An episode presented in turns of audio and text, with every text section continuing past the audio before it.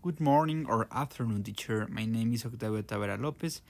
I'm from Advanced 5. This is my speaking video practice from Shrek movie. The character I choose was Shrek. 1. Shrek asked her she was not exactly what he expected. 2.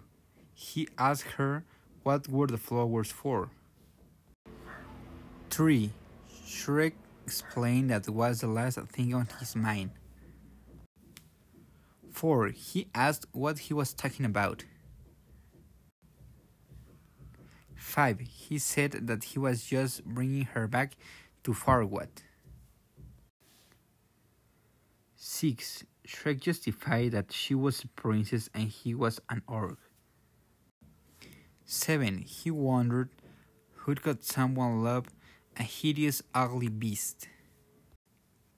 8. Shrek told her that he had broke a little something. 9. He said that he was supposed to go around the swamp. 10. Shrek asked him how did he come back if he treated him so bad. 11. He explained that he was angry because she said he was ugly and hideous creature.